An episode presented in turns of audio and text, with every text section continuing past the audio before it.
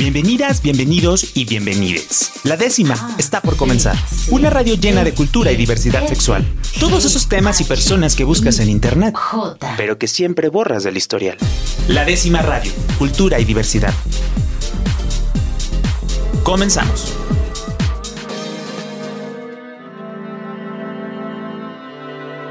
Hola amigos de la décima radio, estamos una vez más aquí platicando con ustedes, pero hoy tenemos un programa especial porque pues dirán, ¿por qué el día de hoy hay programa de la décima radio? Y para nosotros es muy importante no dejar de pasar esta fecha. Eh, el día de hoy vino a visitarme Víctor Mercado. Eh, Hola. Muy bien, ¿y tú, Rob? Hoy este, la Torre me prestó su camerín, entonces estoy disfrutando, mira, de, de esta fantasía. Oye, pero yo creo que estás... le pedí. Oye, pero yo creo que estás como en, en no sé, en China o algo así, porque mientras tú estás de noche yo estoy de día, entonces somos sí, es que tú sabes, en la décima hay presupuesto y entonces este, vine a China a hacer algunas investigaciones para ver si ya podemos regresar a cabina, Rob. ok, ok, ok, ok, ok. todo bien.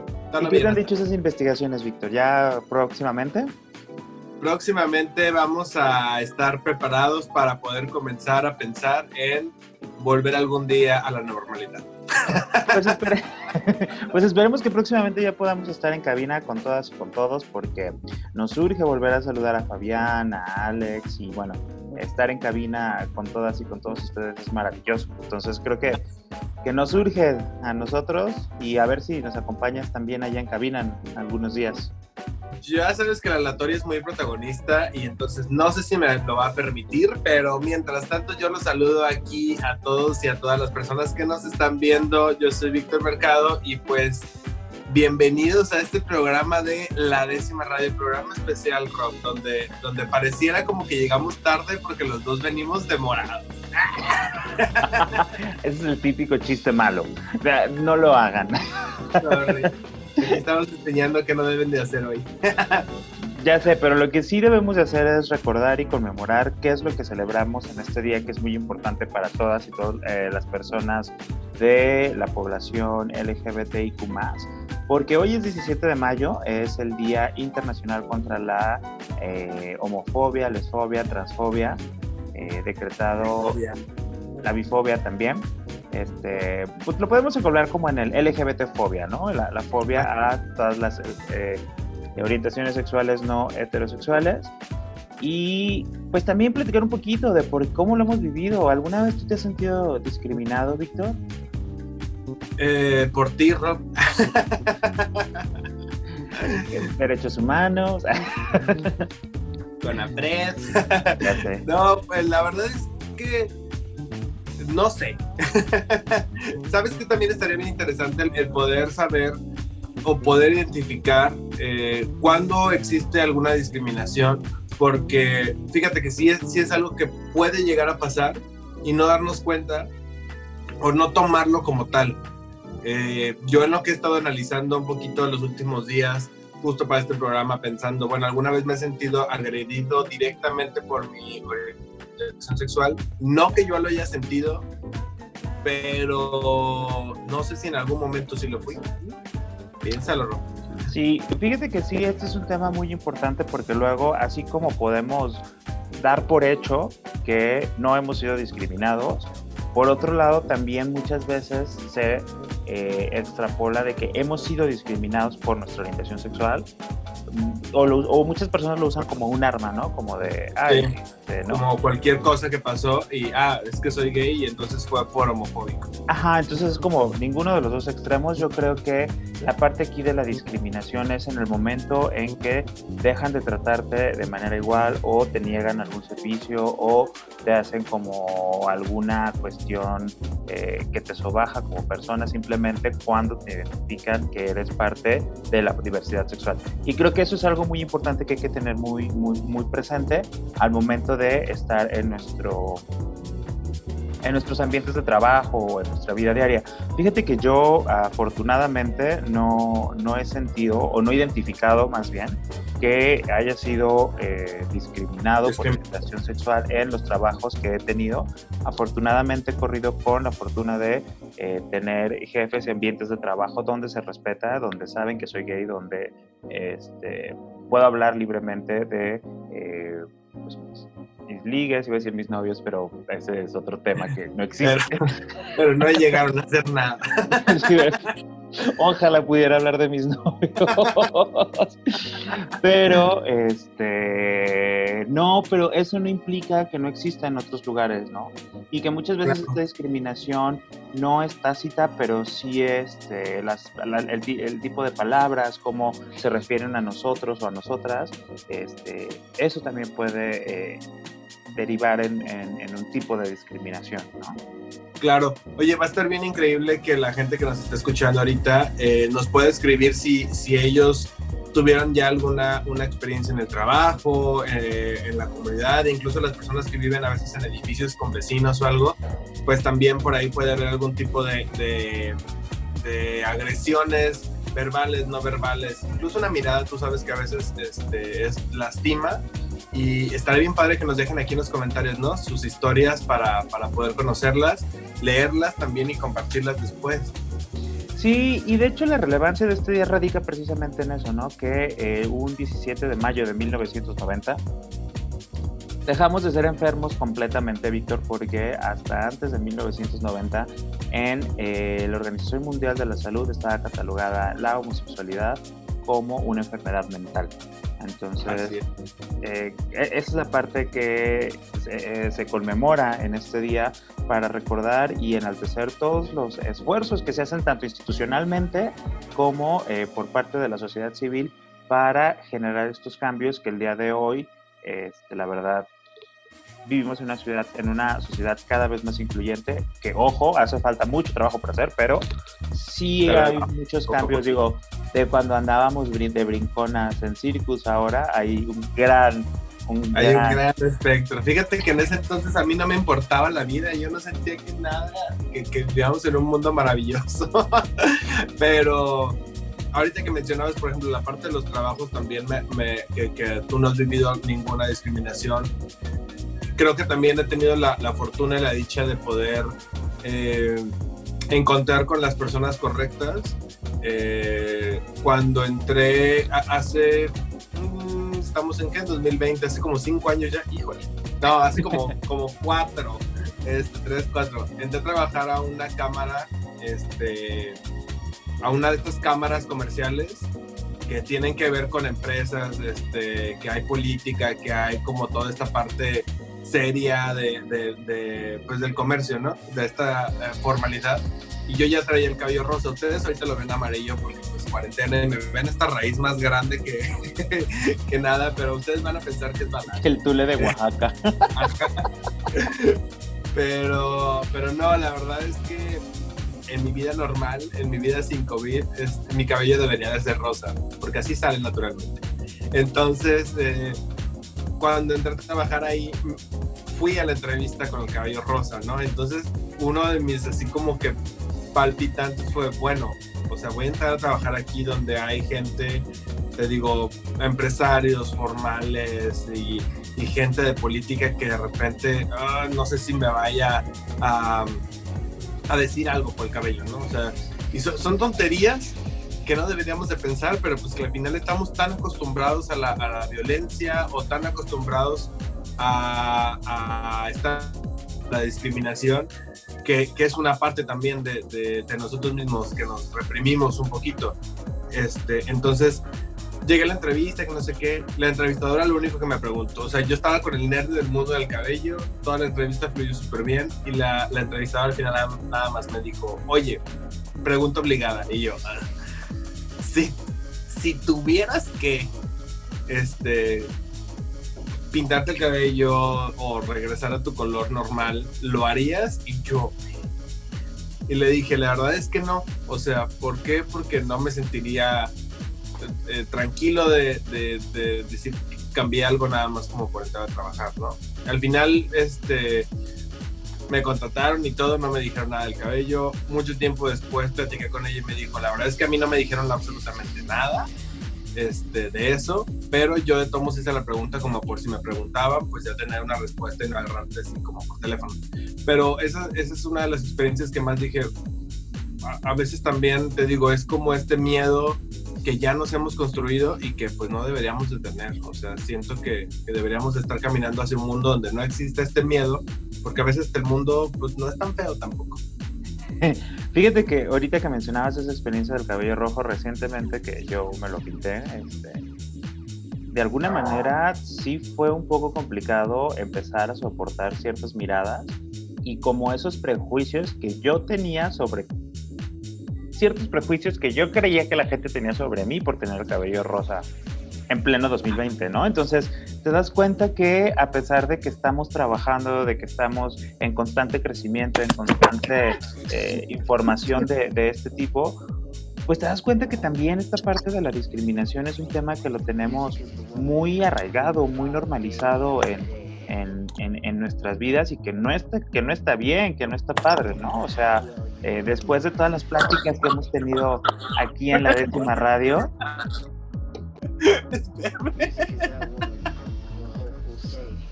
y pues te das cuenta que no, o sea, que, que, toda esta experiencia, que todos estos conocimientos que vamos adquiriendo, es un poco complicado llevarlo a la vida diaria. O sea, después de estar platicando con expertas y con expertos en temas de este, no discriminación, de la libertad de ser, de mostrarte al mundo, de y al momento de que te pega en el día a día, de cuando vas al súper y entonces los de la caja se te quedan viendo, y entonces empieza como todo este, todo estos este, mensajes internos que dices, que a mí sí me, me, hicieron cuestionarme y decirme, a ver, espérate, ¿qué es lo que está sucediendo en ti?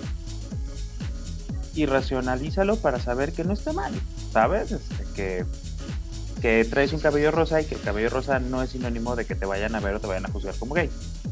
Oye, ¿cómo, ¿cómo, te fue, ¿cómo te fue con los ligues? Porque te tengo que decir que cuando yo, yo tengo ya también como 5 o 6 años con el cabello rosa, la primera vez, o sea, no es que yo me crea un galán, pero antes del cabello rosa, o sea, hubo un antes y un después del cabello rosa en temas de ligue, o sea, en tema de aceptación y en tema de, de, atractividad.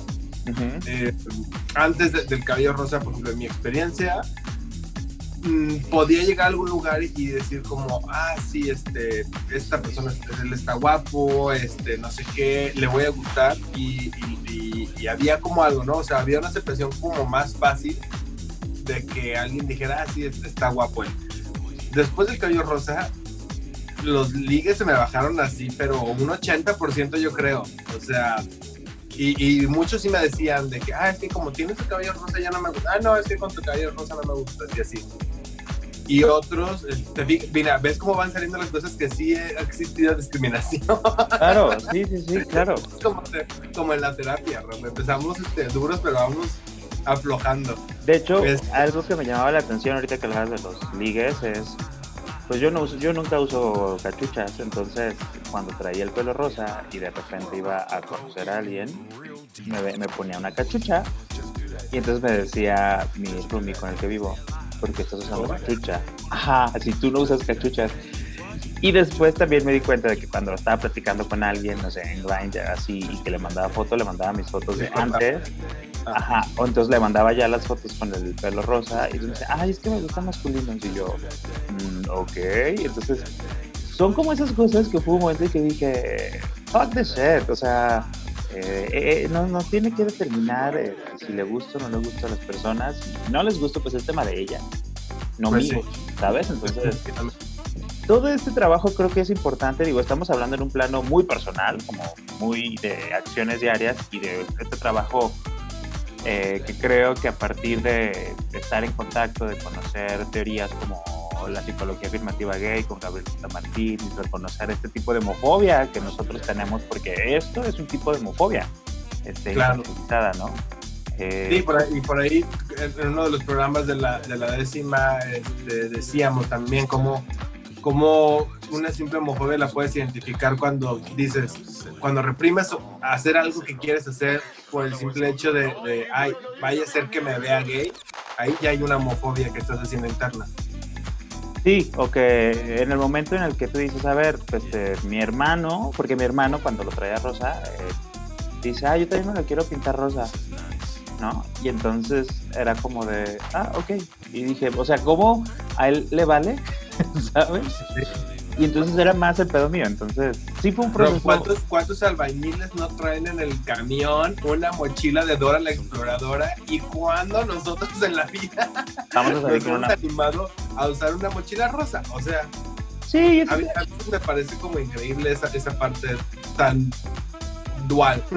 Y que no tiene nada que ver, ¿sabes? Que también eso fue como mi, mi, mi, mi, mi pensamiento, mi reflexión de decir, a ver, lo podría traer rosa, gris, azul, pero quizá era un tema mío el, el definir que el pelo rosa era sinónimo de gay, ¿no? Entonces también fue como un de construir mis, propios pensamientos para decir no, ¿sabes? Entonces creo que es momento y creo que en el marco del 17 eh, de, mayo es bueno para también, o sea, sí, eh, ver los avances institucionales que ha habido a nivel local o a nivel nacional o a nivel internacional pero también creo que es un buen momento para reflexionar cómo estamos nuestras acciones diarias este, frente a esta postura de la LGBTfobia, ¿no? ¿Cuántas personas gay no tienen transfobia? ¿No? Este, y que no saben, o muchas veces no lo identifican como tal, simplemente es de, ay, no, que se alejen de mí, ay, no, que quién sabe qué tanto, o sea, o poder identificar a mí lo que me ha pasado este último año este, es el identificar todos estos mensajes que mandamos eh, a través de palabras, de miradas, de, cosas que decimos, eh, que tienen, tienen una fobia, este, pero dura, o sea, sobre todo, como dices, con las personas trans, que son las más vulnerables de toda nuestra comunidad, ya sea travestis, transgénero, transexuales, este, cómo ciertas acciones o actitudes las hemos lastimado a través de todo el tiempo y también es como un concientizarte de eso y poder avanzar un poquito más, porque estamos en un, momento donde todavía en el mundo hay alrededor de seis países tienen penalizada la, la, homosexualidad con pena de muerte. Entonces ya no se diga de una persona que quiere, este, que es transgénero, que es transexual, este, o que quiere, o sea, por el simple hecho de poder vivir su vida, merecer la muerte, ¿no? Sí, ese tema también es muy, este, por ejemplo, la, en, la OMS, creo que fue hace dos años, 2017, 18, ahorita lo, lo, confirmo, eh, la transexualidad acaba de salir de eh, las enfermedades mentales. También de las enfermedades.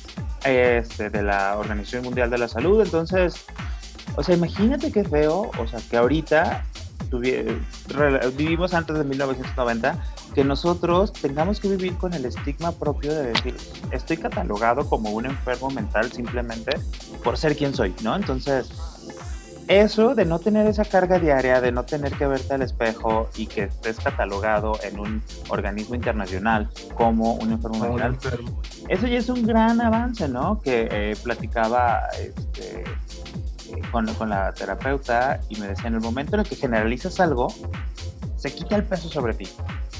Entonces esa también dije, pues claro, o sea, al momento en el que veamos que este, hay más personas que son este, LGBTQ+, hay quien lo ves que no está mal ser o reconocerte de esta manera, creo que también es, eh, eh, es, un, es un gran apoyo para dejar de sentir esa culpa que muchas personas sienten por presión social. Sí, claro, o sea, y es que aparte, eh, el hecho a veces de que, de que lo diga el organismo internacional, o sea, también le quita muchísimo peso a la sociedad para, para verte mal, ¿no? O sea, hay, personas que, digo, suena súper tonto eh, el poder. A mí, por ejemplo, si me dicen, es que una enfermedad mental es, no sé, ser, ser transexual, por ejemplo, pero para mí está bien, pues yo debería, yo debería de poder vivir con eso, ¿no? Como de que, ah, bueno, pues a mí no me importa que, que, internacionalmente se reconoce como una enfermedad mental, pero hay personas que no, o sea, hay personas que hasta que no está reconocido y no se dice, este, pueden quitarse o pueden ir cambiando esta mentalidad y a veces por eso es tan necesaria la visibilidad y, y el empujar, empujar a que se vea que se diga, que se normalice, porque hay personas que solamente así pueden procesar una idea o, cambiar un poquito el chip. Sí, el dato de eh, cuando la transexualidad deja de ser considerada un trastorno mental en la OMS fue en el 2018, o sea, hace apenas dos, años. Eh, un, año porque el 2020 no cuenta. Ay, sí, el día hay que cancelar. lo estamos usando. este año nadie cumple años. Esa parte está muy, muy, muy triste. Pero, Víctor, ¿qué podemos hacer para conmemorar, para eh, en este día, en el 17 de mayo? ¿Qué podemos hacer? Podemos leer, podemos escuchar podcast, podemos eh, aprender.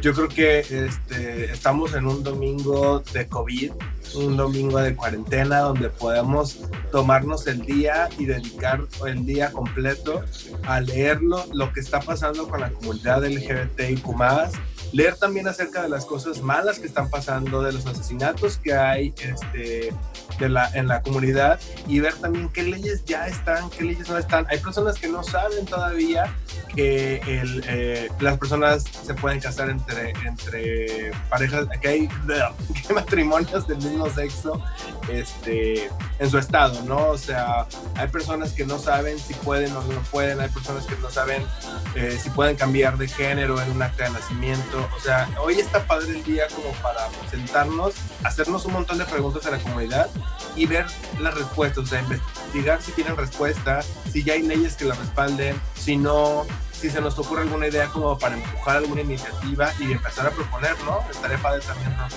Sí, poder establecer como esta serie de, vínculos con este, las eh, instituciones públicas o con las organizaciones civiles que están haciendo este trabajo eh, muy valioso tanto en la prevención de VIH, en este, cursos para la desestigmatización de las personas de la diversidad sexual, en políticas públicas, etcétera. Creo que también es muy importante saber que Phil Barrera. ¿Mande? Phil Barrera. ya sé. Es muy importante saber qué es lo que está sucediendo tanto en nuestro estado como en nuestro país. Por ejemplo, pocas personas, o sea, muchas personas lo celebramos y pocas personas saben que en el 2014 eh, fue cuando de manera oficial el presidente este, de la República Mexicana, entonces Enrique Peña Nieto, institucionalizó el, eh, o lo hizo oficial el Día Internacional contra la Homofobia. O sea, antes se celebraba en unión con otras instituciones o con de manera internacional, pero en México no fue hasta el 2014 que por primera vez un presidente habla de las necesidades de las personas de la diversidad sexual y se reúne con eh, más de 100 activistas de todo el país. Más allá de la, de la eh, opinión que podamos tener de de, sí, de la postura política, de la opinión que podamos tener del presidente. Ese fue un hecho que eh, fue muy trascendente en la, en la cuestión de las políticas públicas para nuestro país, porque el presidente habla y reconoce una realidad que hasta entonces había estado pues como medio ignorada, ¿no? Este, como había, habido, nada más. había habido cambios, había habido avances, pero no había habido como este reconocimiento presidencial para eh, poder eh, reconocer que pues se está haciendo un trabajo. Claro, que, que, es una necesidad que, que hay que trabajar en ella y visibilidad. Yo creo que todavía estamos en una parte, en una fase cero de normalización hacia, hacia la comunidad. Entonces creo que todavía estamos en un momento donde hay que visibilizar todo lo que tenga que ver todo lo que tengamos que expresar y todas las personas que quieran este, hacer algo por, por, la diversidad, creo que todavía es un momento de visibilización. Es importante salir y decir, yo soy esto, yo me gusta hacer esto, me gusta vivir mi vida de esta manera y no está mal. Sí, eh, creo que hay mucho trabajo por hacer eh, desde el plano personal, desde poder explicar a a nuestros familiares, a nuestras personas allegadas, este, la forma del respeto, de dirigirse tanto a las personas gays, lesbianas, sobre todo a las personas trans, que ya lo hemos abordado un poco, en respetar la manera en que ellas y ellos se identifican. Sabes, a mí hay algo que, que me, que es muy recurrente y me cae hasta cierto punto mal, cuando hacen estas bromas de el LGBTIQZ10, la la la la la la, ¿sabes? O sea, como que eh, sí entiendo que cada vez agregan más letras a, esto, pero pues tiene una razón. Sí. Cuando se hacen ese tipo de, de, bromas o de comentarios, para mí significa que estás minimizando a un sector de la población, ¿sabes? Es de, o te estás burlando de que cada vez más hay una variedad de personas eh, que se identifican o que generan eh, nuevas formas en las que ellas se muestran al mundo. Entonces, sí, nos puede costar trabajo, sí, a lo mejor es más complicado estar eh, agregando letras, pero si tenemos conciencia de que detrás de cada letra está un grupo este, de la población que se identifica y que está haciendo una postura política, no me importa a mí que tener que decir todo el abecedario, este, mientras que estas personas se encuentren esta representación, claro. Oye, y es que, como decíamos hace rato, representa vidas y representa muertes, o sea, no es simplemente como el hecho de, ay, están exagerando todo nada más como por querer reconocimiento, o sea, en el momento en el que alguien muere por, como decíamos, ser la persona que es, o sea, porque ya ni siquiera es que, la gente lo ande presumiendo a los, a los 25 vientos, o sea, a veces por el simple hecho de, que alguien parece algo, es víctima de ataques verbales que llegan después a ataques físicos y pueden llegar a la muerte. Exacto.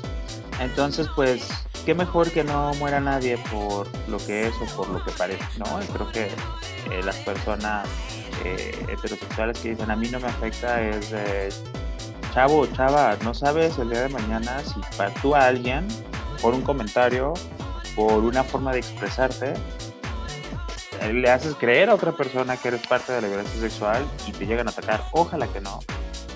ojalá que no se ataque a nadie. Pero bueno, pues eso es parte de, del objetivo que tenemos sí, es, este día.